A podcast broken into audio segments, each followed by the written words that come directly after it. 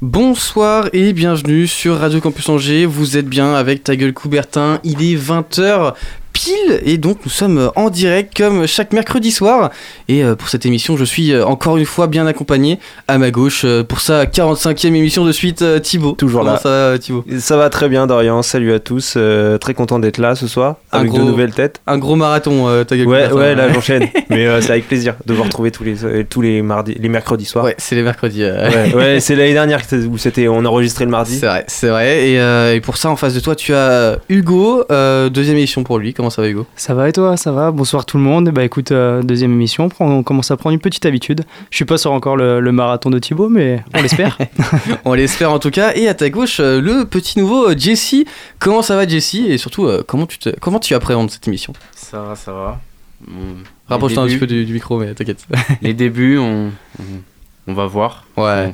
Un petit peu stressé, mais ça va le faire. je Bon, ça, ça va le faire, je n'en doute pas. Euh, à la régie, il y a euh, Timothée. Comment ça va Timothée?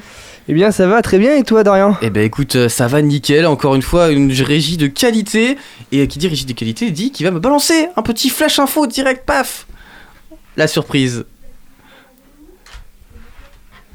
Et nickel, il était réactif. Et comme d'habitude, on commence par le SCO d'Angers qui a joué euh, deux matchs depuis notre dernière émission. Alors deux matchs oui et non, puisque c'était mercredi soir. Et euh, on vous le disait, mais c'était déjà mal parti au moment où on tournait cette émission.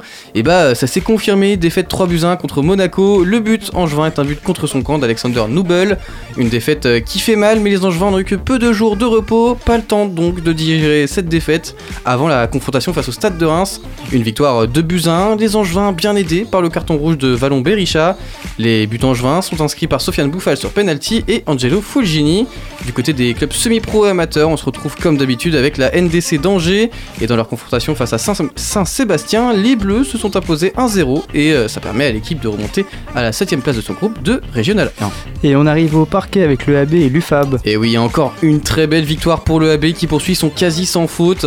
Opposé au Bordeaux Métropole Basket, les Angevins s'imposent 90-80 dans une rencontre dominée tout du long. Les Angevins sont donc bien évidemment premiers de leur groupe, deux points devant le RAC Basket qu'ils ont gagné il y a quelques semaines.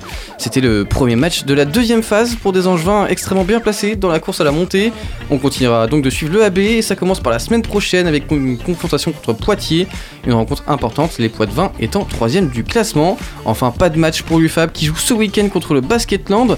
Cette équipe, ex avec les Angevines, est un, match, euh, est un match crucial donc à suivre dans la prochaine émission. Et continuons avec le SCO handball. Et le scandale euh, reprend sa série de défaites après une grosse défaite face à Tremblay. Un match perdu dès le début de la rencontre où les Angevins ne marquent que 3 buts quand les adversaires du soir en marquent 9. Effectivement, c'est plus compliqué comme ça. Au classement, Angers est donc bon dernier avec une différence de but de moins 67 en 12 matchs. Ça pique pour du hand. Maintenant, un petit tour sur la glace avec les Ducs. Et ouais, les Ducs ont remporté leur match hier soir face à Bordeaux à l'Ice Park. Les Angevins auront dominé toute la rencontre pour finalement s'imposer 6 buts à 1. Dès le départ, les Angevins imposent leur rythme 2-0 au bout de 10 minutes de jeu. Après la réduction du score bordelaise, les Angevins se réveillent en seconde période et enchaînent 3 buts. Score final 6 buts à 1, donc il y a un beau résultat contre Bordeaux, 6ème du classement. Les Angevins sont aujourd'hui 2ème de Ligue Magnus avec une avance confortable sur Gap, 3ème. Enfin, on avait l'habitude de finir sur une défaite du score rugby, mais ils ont bien mérité une petite pause après leur victoire, euh, leur dernière victoire face au SC Chinonais. Euh, pas, pas beaucoup d'actualités euh, de sport angevin donc. Euh, Qu'est-ce que vous en retenez dans, cette équipe Et bah, moi, je pense qu'on peut retenir la, la, la longue descente aux enfers qui continue encore pour le, le SCO handball. Mm. Euh, comme tu dis, moins 67 en 12 matchs. Et t'as relevé Ouais. une petite victoire la semaine dernière, donc ça. euh, ça fait moins 68 en 11 matchs.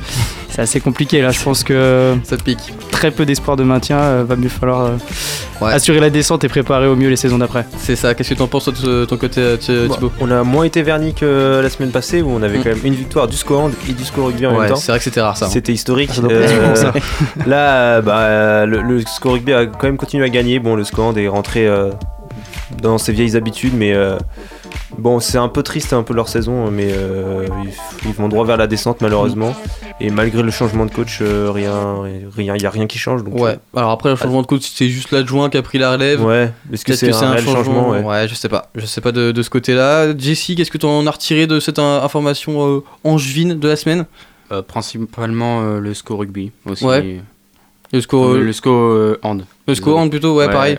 Le, le La score aux qui- enfers aussi. ouais, ça, ça, ça continue hein, pour eux. Ouais, ça continue. Ça continue. euh, encore. après, il y, a- il y a quand même une belle performance de, de l'EAB si on part sur le basket, qui continue hein, de rouler sur, euh, sur sa poule.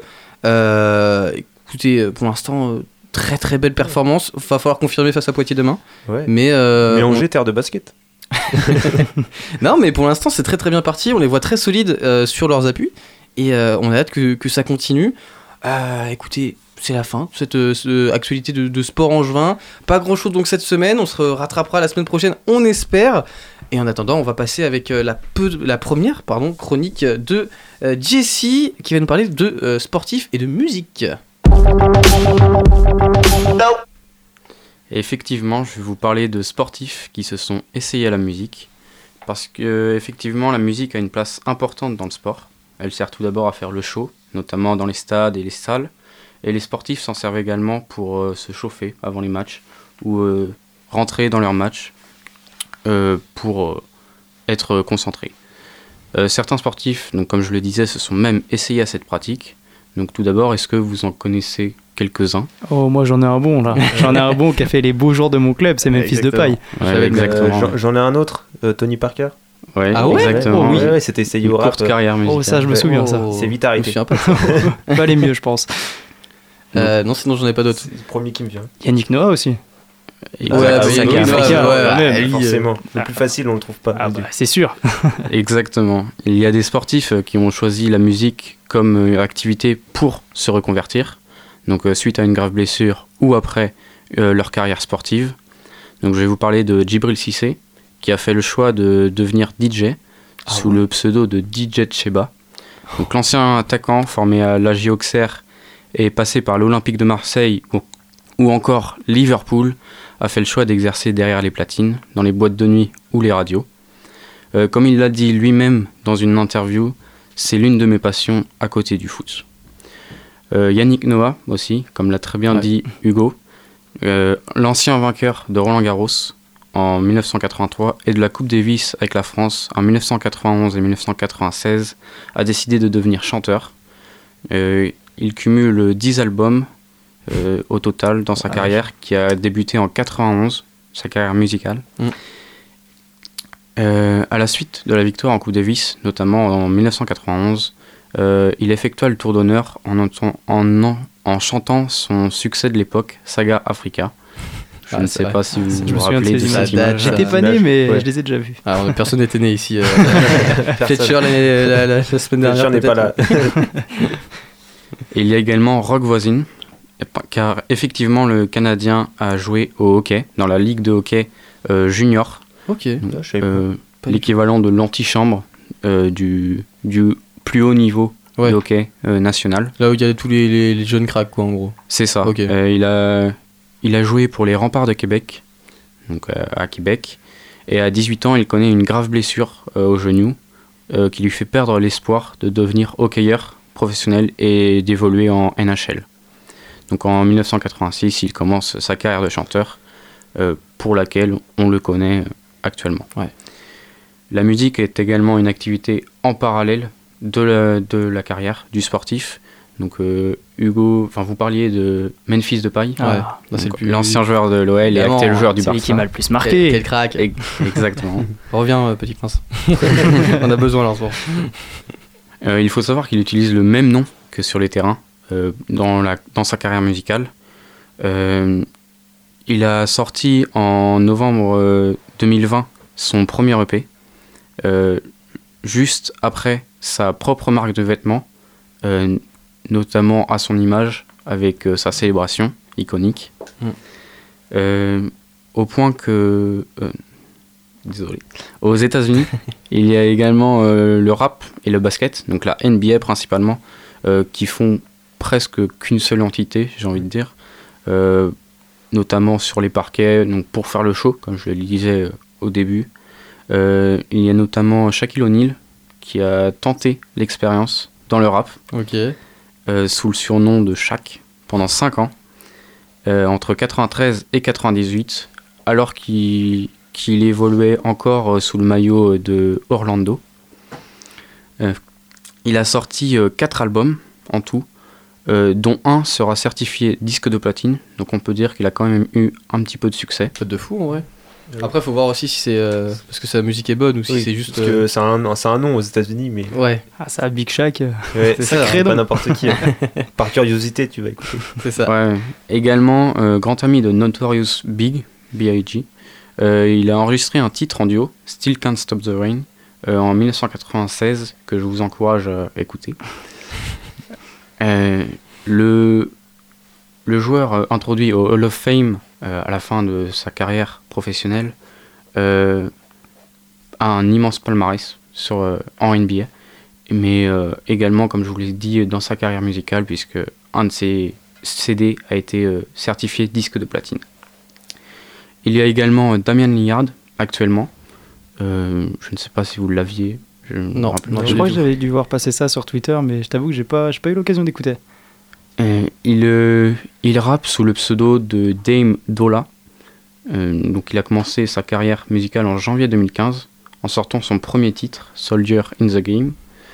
Euh, depuis ses débuts dans le rap game, le joueur phare des Blazers a sorti deux albums, tandis que sa franchise n'a atteint qu'une seule fois la finale de conférence Ouest en 2019. Il y a des priorités, je pense. C'est ça. hein. Et dernier, dernier exemple où l'on peut lier la NBA avec le rap, c'est Tony Parker, comme l'a très bien dit Thibaut. Euh, donc il a connu une courte période musicale, de 2005 à 2007. Donc en 2005, il sort son premier titre, Top of the Game, en featuring avec Booba. Ah, quoi? J'étais pas au courant de tout ça, moi. Improbable ce euh. duo. si on m'avait dit ça un jour, Après, tu sais, je pense que c'était de la charité euh, de Booba. genre en mode, euh, Vas-y, Tony Parker, mais bon, bon. euh, voilà. Il est un peu connu aussi au State, Ouais, alors il- ça. peut vrai. aider les deux. Plus Ça pour peut la popularité peut-être. euh, Ouais, je pense. Que plus pour le, que par le talent. J'ai peu de doute là-dessus. En 2007, il va sortir également euh, un CD euh, qu'il sera vivement critiqué. Donc il mettra fin à sa carrière musicale. Euh, en 2005 et en 2007, notamment euh, sous le maillot des San Antonio Spurs, il va gagner deux titres de champion NBA. Donc au total, il en gagnera quatre. Euh, donc on retiendra, on retiendra principalement sa carrière de, carrière de basket Ouais. plutôt que sa carrière mieux. musicale. Heureusement. Euh, ces artistes ne sont pas les seuls à avoir tenté l'expérience de la musique. On aurait pu citer le basketteur américain LeBron James, qui performe notamment sur euh, les scènes euh, lors de concerts. On l'a pu voir lors du concert de Travis Scott. Euh, il y a également l'ancien- catcheur Dwayne Johnson, surnommé The Rock. Ah ouais, il il en fait aussi, lui. Il, fait un peu de tout, je un- pense. ouais, il fait un petit peu de tout. cinéma, Acteur, musique, businessman. catch. Ouais, il essaye un peu tout, quoi. Il a fait une chanson pour un film, je crois. Ok. Et il y a également le hockeyeur canadien Guy Lafleur et bien d'autres encore. Alors après, euh, c'est comme le débat youtubeur-rappeur. Le Il y a un débat, mélange, quoi. il y a un débat Ouais, maintenant entre sportif euh, et euh, rappeur ou musique ou Ouais, chanteur. euh, moi, j'ai souvent l'impression que c'est pas dingue à chaque fois hein, ce que ça sort. Et bah, Bah, ils ont forcément plus de talent dans un domaine. Ouais. C'est généralement le domaine euh, sportif. T'as Bon, pas l'air après, d'avoir le même suis- avis. euh, bah après, il y en a certains, je vous avoue, quand j'ai écouté Tony Parker, je crois que c'était sa balance en 2007 ou quelque chose comme ça. Ouais, il y a eu le titre, Balance-toi, je Ouais, ou balance-toi. Et c'était pas fameux, mais par contre, euh, pour avoir écouté, bon après je suis pas très objectif, pour avoir écouté l'EP de, Memphis de Memphis de Paille sorti en 2020, euh, franchement, il se débrouille. Il se débrouille, euh, il s'y est mis, euh, je pense que c'était pendant sa période des croisés, si je dis pas de bêtises. Ouais, C'est ça, c'est ça. Et euh, je sais que franchement, c'est des, des bons morceaux de rap et je, je pense qu'il continue actuellement là. Ouais, je crois qu'il con- il continue, mais tu sais, il les utilise aussi pour sa propre com, etc. Ah bah, bien sûr, ouais. Il a raison, hein. Mais Le- euh, Le vestiaire de l'OL l'avait validé, Oui. en tout cas. Ah Alors, ouais, je sais pas ce je que pense euh, le vestiaire ouais, de Capitaine, meilleur joueur. euh, Il faisait tout. ouais, il faisait tout, il faisait tout, DJ, musique, et il habillait ses potes. Derrière, il faisait Ouais, tout. c'est clair. Non, mais ok, ok. Bah écoute, un sujet, en vrai, grave intéressant. Euh, et c'est aussi un peu une tendance qu'on n'avait pas forcément euh, à l'époque. C'est euh, les sportifs qui se mettent un peu à faire euh, un peu de tout. Alors que ce soit dans la musique ou même euh, tu penses à de la politique aussi, où Il y a- t'as de il- plus en plus de sportifs Ouais. qui s'engagent. Bon, Bah, bah, LeBron James qui était, euh, je crois que c'était euh, à l'époque où euh, du duel euh, Donald Trump et Hillary Clinton qui était Mm. dans, euh, dans les meetings de Mm. Clinton Ouais. et qui s'engageait euh, et qui faisait des discours. euh, Non, il mais ouais, était très engagé politiquement et puis mais ça- c'est c'est plus trop rare. Enfin, les gens, euh, les sportifs n'ont plus, n'ont plus peur de s'engager. euh, Dans une cause, ouais. ouais. Enfin, Puis dans même, une c'est- cause ou dans un. Ils sont de plus en plus businessmen aussi. Enfin, tu citais l'exemple de LeBron James. Euh, J'avais cru voir qu'il avait, il avait des parts dans le club de Liverpool. Et Oui, beaucoup, de, plus en Mm. plus, euh, on monte leur petite entreprise.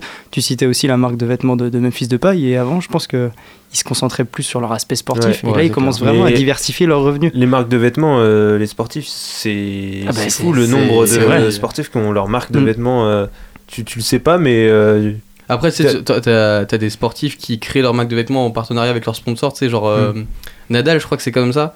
Euh, Roger Federer aussi, je crois. Federer aussi, Ouais. ouais. Messi, c'est un petit peu ça aussi. Ouais, euh, je crois. C'était avec Adidas. ouais. Adi- ouais, Adidas, Mm. C'était avec Euh, Adidas. c'est c'est intéressant de voir un peu les, les- les multiples facettes maintenant d'un plusieurs sportif. casquettes. ouais. Ouais, Mm. c'est ça. De plus Et en plus. euh, bah écoute, c'est un sujet très intéressant. On va passer à la première pause musicale. euh, si Timothée est bien prêt. Euh, je n'ai pas si c'est euh, Tequila des 90 j'ai l'impression qu'on l'écoute H24, mais euh, c'est pas grave, écoute, on est C'est parce qu'elle est bien. C'est parce qu'elle est bien.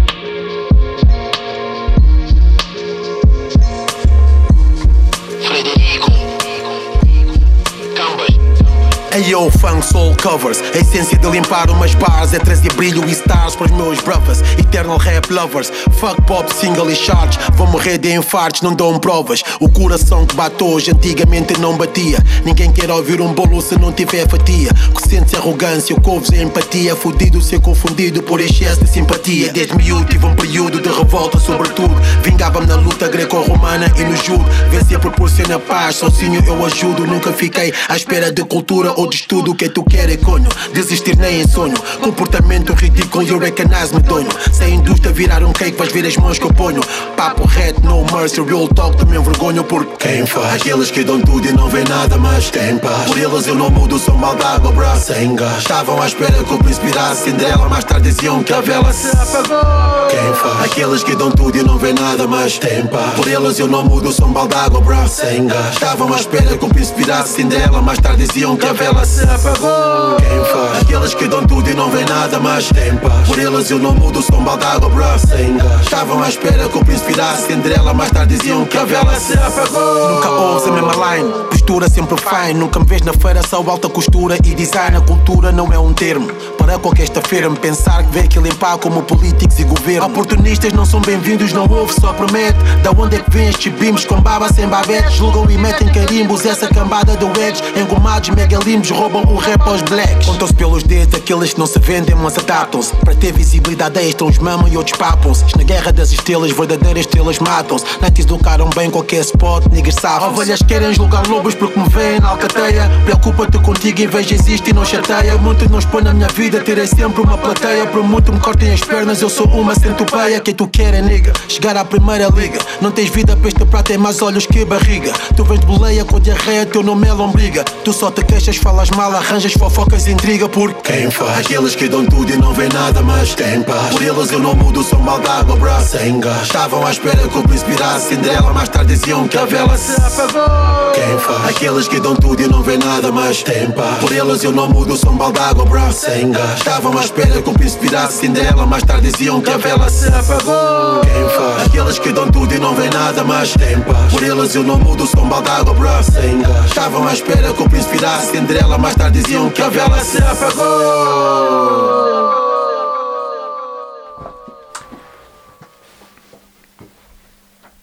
Ta gueule, Coubertin. Le rendez-vous sportif de Radio Campus Angers. Et de retour dans votre seconde partie d'émission de Ta gueule Coubertin. Vous êtes bien sur Radio Campus Angers, le 103 FM. Et euh, j'ai failli être en retard pour cette seconde partie d'émission. Mais euh, bah, comme on a dit, hein, c'est une seconde partie d'émission. Et cette fois-ci, c'est Thibaut qui s'y colle pour le débat du jour. Euh, Vas-y, dis-nous tout Thibaut. Et oui, alors pour le débat, alors ça va concerner le désert du tennis français. Alors que l'on attend toujours un successeur à Yannick Noah, vainqueur du Roland, de Roland Garros en 1983 chez les hommes, et qui demeure toujours le dernier français à avoir remporté un grand chelem, on se dit que ça commence à faire lé- légèrement long. Malgré peu, tout, ouais. eh oui, c'est vrai.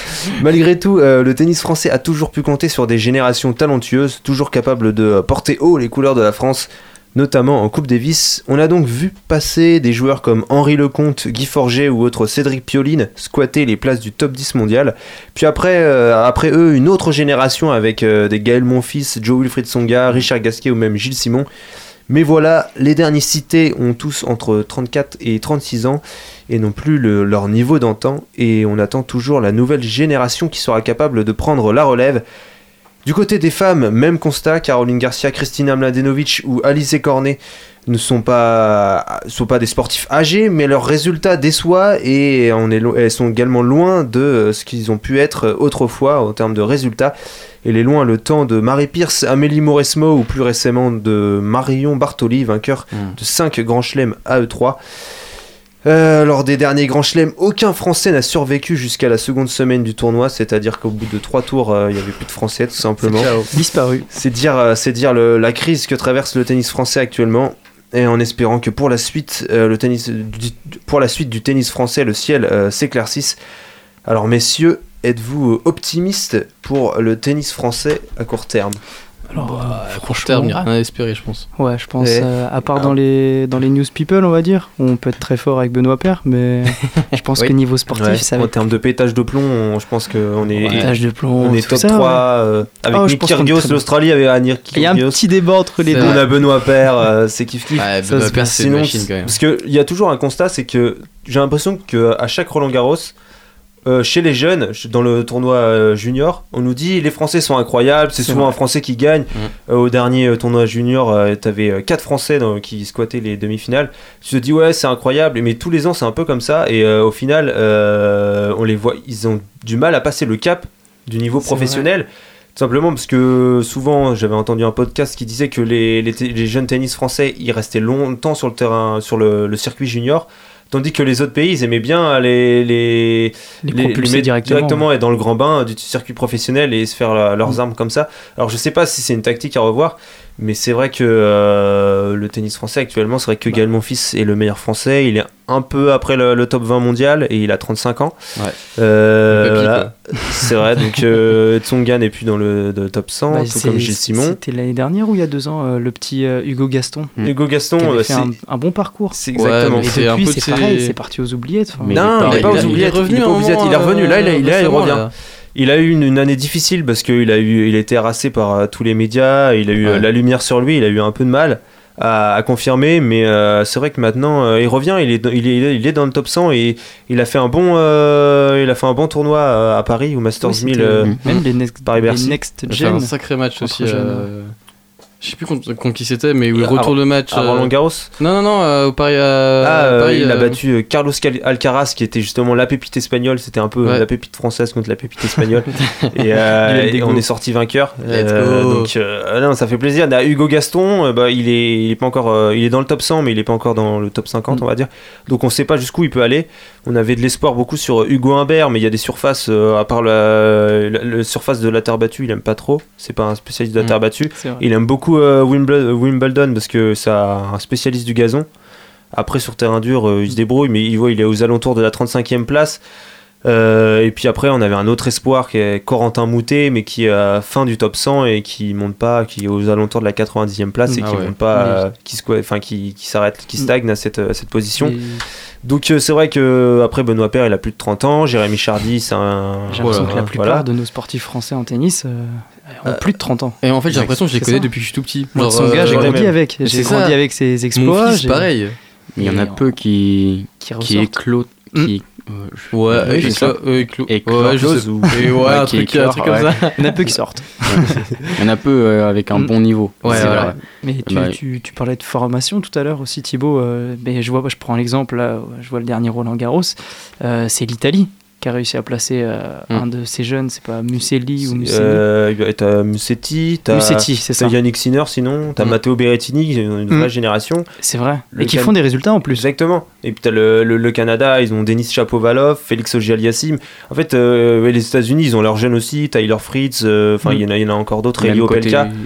côté féminin, euh, je crois, il y a une, une tenniswoman euh, assez jeune. On a, euh, on a Coco, Clara je crois.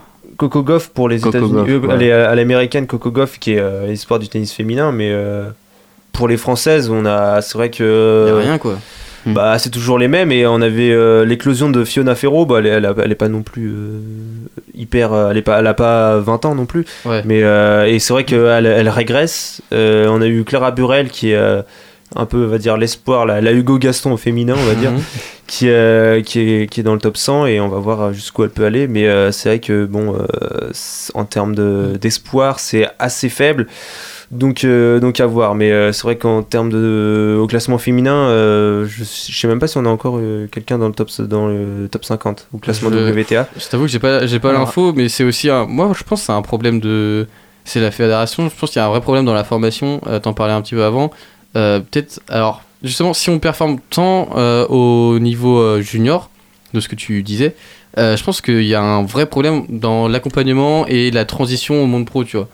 Euh, alors, je sais pas quels moyens sont mis. euh, pourquoi les Français puent alors que tous les autres sont forts, tu vois. Mhm. Mais il y a une vraie. Ouais, il y a un, un cap à passer que ça. les Français n'arrivent pas à passer quand d'autres le passent. Donc c'est assez étrange. euh, donc c'est ça qu'il faut revoir. Mais euh, Et tu vois, quand Hugo Baston. euh, Gaston, pardon, Baston.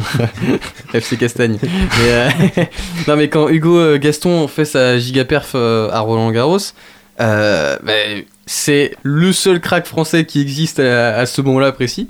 Et du coup, tous les médias vont dessus.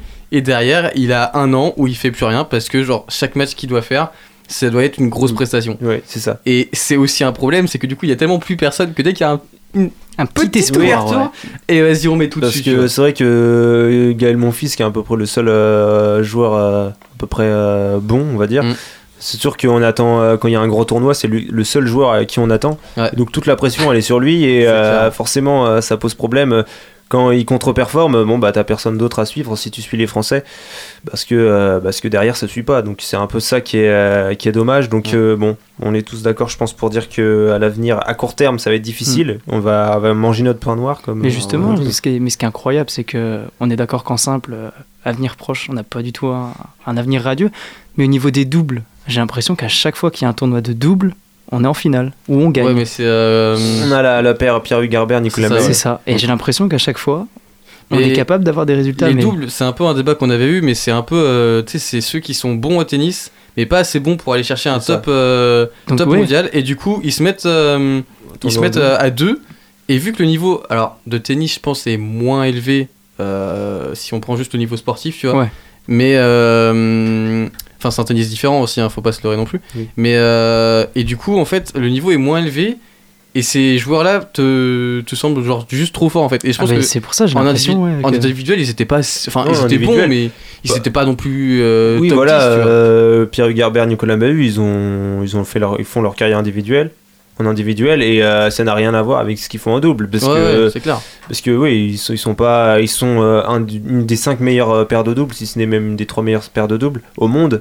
En individuel, ils sont pas du tout, à, pas du tout à ce niveau-là. Et, euh, Nicolas Mahut, bah, il a, plus- il a 40 ans, donc il est plus du tout dans le, dans le top Ouais, 100. plus Bon, du on souvient Pierre Garbert, je crois qu'il est aux alentours de la centième place. Mm. Donc, Ouais, c'est ça. Tu vois, c'est.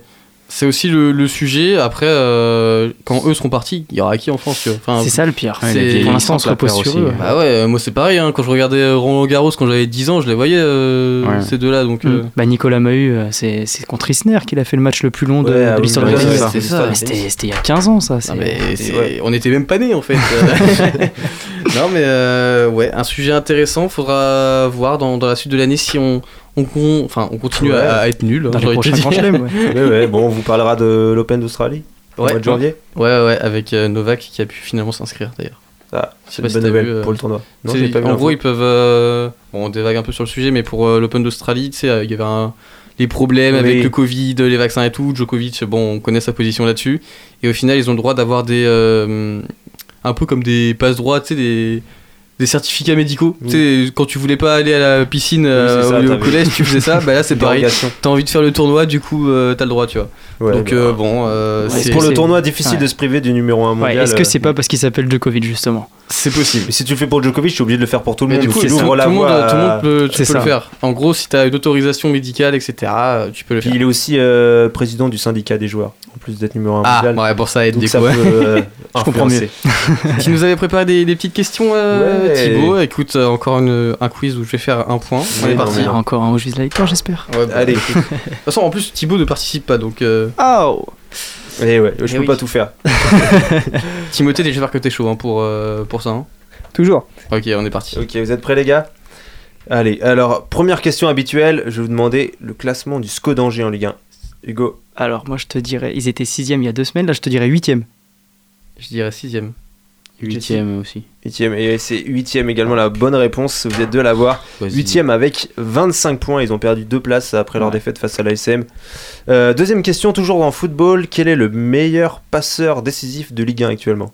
Et c'est assez étonnant, Hugo c'est Kylian Mbappé. Exactement, Ouais, et- et avec tout à l'heure. 8 passes décisives, 7 buts et 8 passes pour, euh, pour Kylian. Belle perf. Euh, ouais, c'est Ligne c'est stade bien rempli. Et il a égalé son propre record de passe D sur Mm. euh, une saison, je crois. Ouais, alors qu'on n'est pas encore à la moitié. Et on n'est qu'à la moitié. Ouais, on n'est même pas à la moitié, je crois. Ouais. Ouais, on n'est pas encore. Ouais, Non, ouais. mais- 18ème, je crois. Hmm. Ce- Ça- ce Ah, on est déjà à la 18ème. Oh là là. Ouais. Ouais, je déprime. ah ouais. La Ah, ça va. 17ème, Moi, il- je regarde le Bah, la moitié, je déprime. 19. là. Ouais. Comment ça, on est déjà à la moitié euh, ah oui, bah, Ouais, en tout est cas, s'il est déjà à 8 passes, donc ça va scorer à la fin de la saison, assurément. Mm. Ouais, yeah. Euh, toujours euh, football, quel est le meilleur buteur de Ligue des Champions? Bah ça c'est simple. C'est un Ivoirien, Sébastien Haller. Exactement, il est, il est présent. Et 10 buts, non Je l'avais, mais Avec vas-y, 10 buts il est trop rapide. euh, à l'Ajax Amsterdam, devant Robert Lewandowski. Bon, Lewandowski joue ce soir, donc on sait pas ce qu'il va faire, mais pour l'instant, c'est. Sébastien Haller. En plus, c'est contre le Barça. ouais. Quel est le seul joueur, on passe au rugby, quel est le seul joueur de rugby français présent dans l'équipe type World Rugby? C'est sorti Oh, bah, aujourd'hui ou hier? Dupont. Ah Ouais, j'aurais dit Exactement. Dupont aussi. ouais. Oh, pff, ouais. Antoine Dupont. De rien pour ça. Heureusement qu'il est là. Euh, on passe au basket et à la NBA maintenant. Citez-moi une des deux meilleures équipes NBA depuis le début de la saison. Il y a deux équipes qui ont le meilleur euh, rapport euh, victoire-défaite. Alors moi je Ça pense que j'ai celle à l'ouest. je pense que les- les, deux, les, deux sont à, les deux sont à l'ouest. Eh ben, alors j'aurais dit les Warriors en premier. Ouais. les Suns, je crois. Exactement, Phoenix. vous vous complétez. Je vous donne un point chacun là. écoute. Ah, C'est parfait. Incroyable. Les Golden State Warriors et les Phoenix Suns euh, sont tous les deux les deux meilleures équipes euh, de NBA depuis le début de la saison. Sixième question maintenant. Avec. euh, ah, elle est difficile celle-là. Quel est- C'est de la boxe. Quel est le prochain adversaire de Tony Yoka au mois de janvier? Ou alors là, Je sais qu'il En plus, il y a eu un changement, donc euh, Ouais, il plus. va affronter Carlos Takam, euh, le le- l'autre grand français, boxeur français. Mais là, là, c'est un peu difficile. C'est, euh, je sais pas si ça va être un indice pour vous. C'est un ancien, euh, l'ancien partenaire d'Anthony Joshua. Bon, Faut m'en- vraiment être un expert de la boxe. Tu m'en demandes trop là. Là, Thibaut, là. Le 18e Je t'avais mondial, pas dur, euh, Martin Bacol. Ah ça commence à monter quand même, 18 e Et mondial. Il euh. affronte le 18e mondial le 15 janvier. Enfin, Eh j'ai envie de te dire. j'ai envie de te euh, dire, ouais. Depuis les JO de Rio C'était Rio J'avais l'impression que c'était que des garagistes qui l'affrontaient. et- Ouais, Ouais, c'est là, il ça, affronte euh. un, un vrai boxeur. Ouais, là c'est ça va être un vrai, un vrai test pour lui. Let's go. Allez, on passe à la Formule 1 euh, avec le quel est le classement donc le classement général de Pierre Gasly actuellement? Vous allez chacun me dire un chiffre. Euh... septi- Septième. Ouais, Euh, ah, ah non, sixième, sixième, sixième. Ouais, sixième. euh, Huitième, je crois, aussi. Et bah c'est euh, Timothée. 9 Exactement. voilà, t'as bien fait de participer. Il est 9ème du général. C'est toujours c'est très serré entre On sait que t'as pas fait exprès. euh, Entre chaque- Ça, ça s'est vu. entre chaque pilote. Euh, Esteban Ocon lui est 11ème. L'autre français. Euh, toujours Formule 1, mais cette fois au classement constructeur, vous allez, me de- vous allez devoir me donner le classement de euh, Alpine.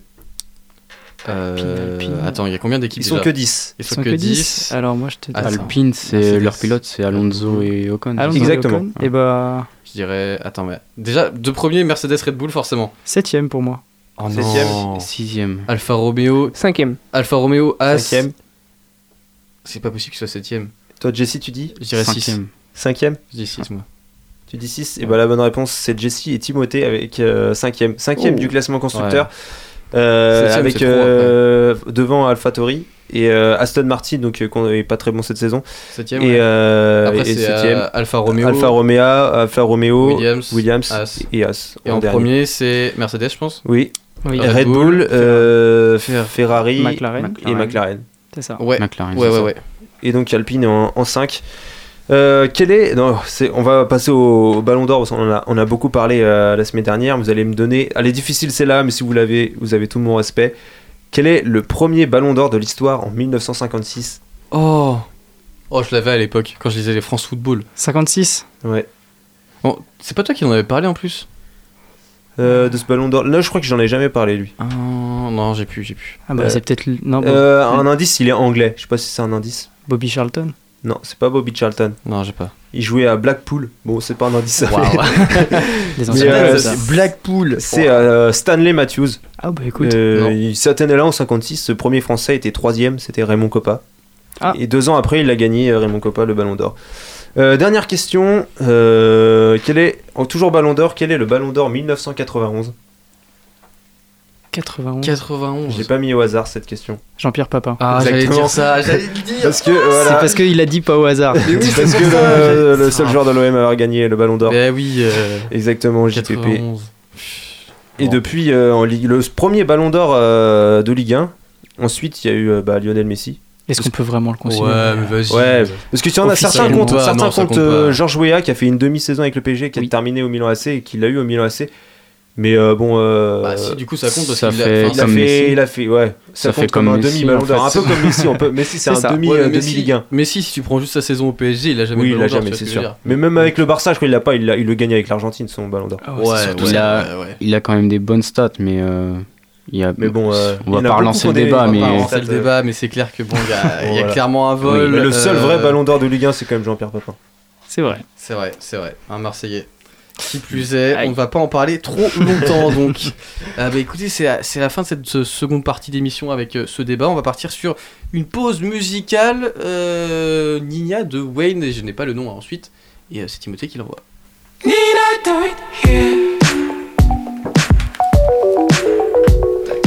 Bon bah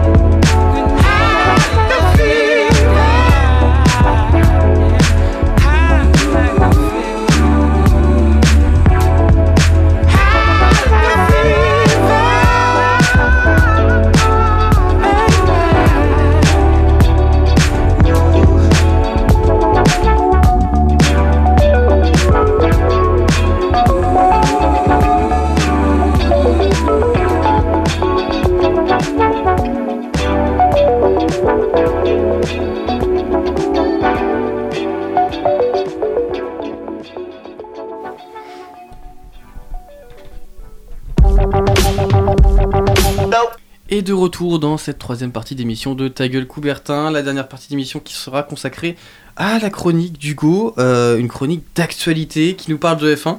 Fletcher n'est pas là, malheureusement, pour nous en parler euh, avec nous. Mais euh, c'est une chronique qui va être passionnante, je n'en doute pas. Bah écoute, c'est à toi Hugo, tu peux te lancer. Petite virgule? Petite virgule, allez. On, on le prend de court à chaque fois, Timothée, il est pas prêt. Alors effectivement, on va pas se mentir, cette saison de Formule 1 tourne autour de deux hommes qui se livrent un combat à couper le souffle. Une rivalité parfois dangereuse, souvent pleine d'audace, mais rarement ennuyeuse, qui oppose deux pilotes hors normes. D'un côté, le néerlandais Max Verstappen, 24 ans, prodige de Red Bull qui vise un premier sacre.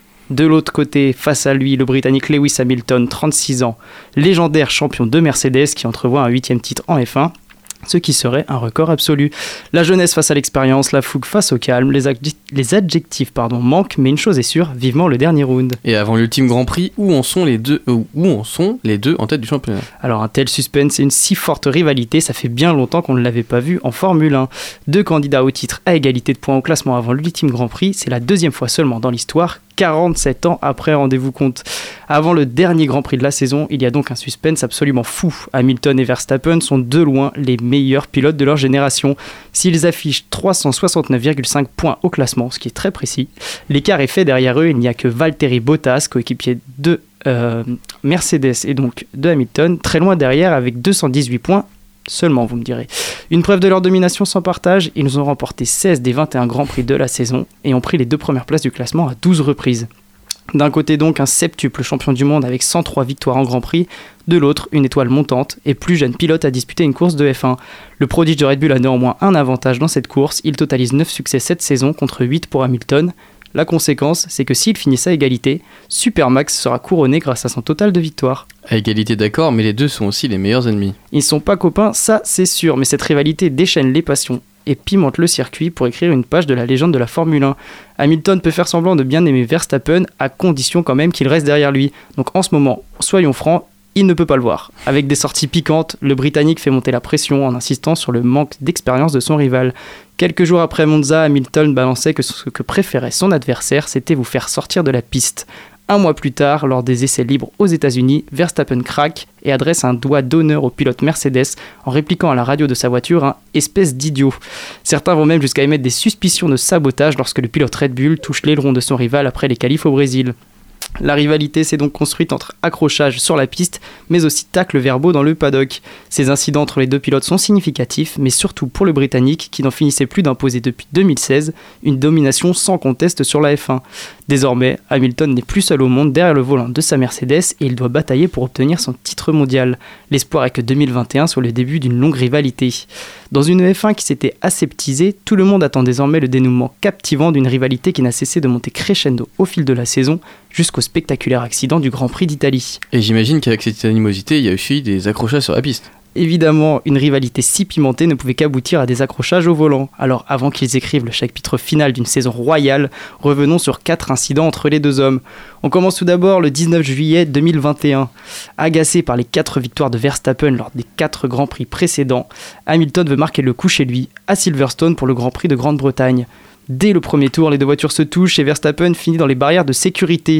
Malgré une pénalité, Hamilton l'emportera et célébrera sur le podium, tandis que Verstappen enragera sur Twitter depuis l'hôpital en accusant son rival d'un comportement irrespectueux et antisportif. Deux mois plus tard, le 19 septembre, Monza offrira une image pour l'éternité. Le duel est si tendu sur la piste qu'au bout d'une ligne droite, Verstappen voit sa voiture monter sur un vibreur et littéralement grimper sur celle d'Hamilton. Tout le monde s'en souvient, messieurs, les deux pilotes doivent abandonner, les images sont spectaculaires, et sans le halo pour le protéger, Hamilton se serait fait rouler dessus par la Red Bull. Le 14 novembre 2021, ensuite au Brésil, Hamilton est en feu. Alors qu'il part de la 15e place, il remonte à vitesse grand V et se retrouve deuxième. Capable de tout lorsqu'il se sait sur le point d'être dépassé, le jeune pilote de Red Bull se défend alors un peu trop agressivement et conduit son adversaire hors des limites de la piste. Mais Hamilton finira quand même par le déposer et s'envoler vers une nouvelle victoire à Interlagos. Toute cette tension nous amène donc à l'actualité chaude et à dimanche dernier dans la folie de Jeddah. Émaillé d'accrochages et de manœuvres litigieuses pour défendre sa position, la course a été à l'image de cette rivalité. Sur le podium, les deux pilotes s'ignorent, visiblement fâchés comme à l'habitude. Et ce duel doit forcément rappeler quelques grandes rivalités du passé. Alors si la bataille Hamilton-Verstappen marquera sans doute dans les années prochaines l'histoire de la Formule 1, d'autres grands duels légendaires ont marqué par leur rivalité, comme Niki Loda contre James Hunt en 1976. Un audacieux prétendant prêt à tout pour déboulonner l'idole, le duel donne comme une impression de déjà-vu. Fin des années 80, Alain Prost, Ayrton Senna, un des duels les plus mythiques de la F1, ressurgit dans l'esprit des passionnés, avec aujourd'hui cette même animosité sur et en dehors des circuits. En 1997 ensuite, Michael Schumacher, véritable légende de ce sport, et Jacques Villeneuve se livrent un duel haletant jusqu'à la dernière course de la saison. Devant d'un petit point avant le rendez-vous final, Schumacher tente de harponner son adversaire d'un violent coup de volant, une manœuvre qui restera dans les annales mais qui n'aura pas l'effet escompté, puisque Villeneuve pouvant terminer la course tandis que la Ferrari de Schumacher terminera dans le bac à gravier. Enfin, de 2013 à 2016, Hamilton, déjà lui et son équipier chez Mercedes Nico Rosberg, d'abord respectueux, deviennent ennemis. Dans, une période où les deux dominent ce sport en remportant, tenez-vous bien, 54 des 78 courses sur 4 saisons, ils se livrent une guerre pour prendre la tête au classement des pilotes. Une confrontation qui tournera à l'avantage du Britannique sur les saisons 2014 et 2015, mais Rosberg l'emportera finalement en 2016, devinez où, comme par hasard, à Abu Dhabi. Et alors, euh, plutôt Verstappen ou Hamilton pour le titre? Alors nous sommes donc messieurs à quelques jours d'assister à la conclusion d'une saison inoubliable. Si la rivalité a connu plusieurs sommets d'intensité, un des deux sera sacré champion du monde et l'autre aura beaucoup de mal à le féliciter. Abu Dhabi marquera la fin d'un scénario totalement fou à l'issue d'une année où ses pilotes ont livré un duel épique et très engagé. Difficile donc de pronostiquer un vainqueur dimanche sur une piste modifiée et désormais plus rapide, ce qui doit valoriser la vitesse de pointe de Mercedes, mais également plus propice au dépassement, ce qui fait les affaires de Red Bull cette fois-ci. Une chose est sûre, cette saison ne mérite pas un dénouement influencé par une collision ou une sortie de piste. Alors messieurs, est-ce que le Britannique deviendra le pilote le plus titré de l'histoire de la Formule 1 en dépassant Michael Schumacher et ses 7 victoires? Ou est-ce que le jeune néerlandais résistera et remportera le premier titre de sa carrière? Pour le savoir, rendez-vous au dernier virage dimanche après-midi à 15h. Et moi, je suis totalement pour Verstappen. Je le dis ouvertement. J'en ai euh, plein le cul de Hamilton et de ses euh, 40 milliards de titres euh, avec euh, Mercedes. Et T'es pour Verstappen, mais pour toi, qui, qui penses-tu euh, Tu penses que c'est qui qui va l'emporter euh Euh, en fait, le truc, c'est que là, Mercedes, ils sont sur une bonne pente et la Red Bull, euh, c'est plutôt l'inverse, tu vois. C'est, on est plutôt sur une pente descendante C'est et sûr. euh, Mais je crois qu'Hamilton est sur trois succès consécutifs là, c'est ça, ouais. Et Il revient en c'est compliqué, hein. C'est compliqué pour la Red Bull. Alors voilà, euh, bon, ça va être le, le dernier, euh, dernier tour de piste pour, euh, pour cette saison. C'est ça. Euh, donc l'attention va être au max, je pense. Euh, Max Verstappen, ouais. Waouh, technique celle-là, je, la possède. Mais euh, non, non, euh, ça va être, ça va être compliqué, ça va être très tendu, et je pense que même si je suis pour Verstappen, Hamilton, il a plus d'expérience pour gérer cette pression. Mais euh, j'aimerais bien que voilà, Verstappen. Après, euh, pour un petit indice, euh, le parcours il a peut-être été modifié euh, sur le, le Grand Prix d'Abu Dhabi, donc au Qatar. Ouais. Mais l'année dernière, c'était Verstappen qui avait gagné. Donc là, maintenant, ils ont un petit peu rajouté des, des, des portions où la vitesse de pointe de Mercedes peut être utilisée. Mais je sais que l'année dernière, c'était Verstappen qui avait remporté ce Grand Prix là. Après, faut faire gaffe aussi. Il y a plein de faits de course. Il y a Bottas qui peut aller faire un strike dans le tas. Il y a, euh, Ah, il y a, tu sais pas, tu peux avoir des crevaisons, Des des trucs à la c'est le moment où Sergio Perez il va, As. il va foncer sur Hamilton. Pour, les deux As aussi. Euh. Ouais, c'est ça. euh, Donc en vrai. pas- Puis t'as Mazepin sur le circuit, donc il peut tout arriver. euh, C'est vrai que Medzepin il peut arriver à tout moment, il embarque Et les voilà. deux, tac! tu sais Ah, mais pas. je veux hein. dire, ça fait très longtemps qu'on n'avait pas eu un duel comme ça en F1. Euh, de mémoire, le dernier. La dernière fois que ça s'est joué sur le dernier Grand Prix, justement, c'était en, en 2008 et c'était déjà Lewis Hamilton, c'était contre Felipe Massa.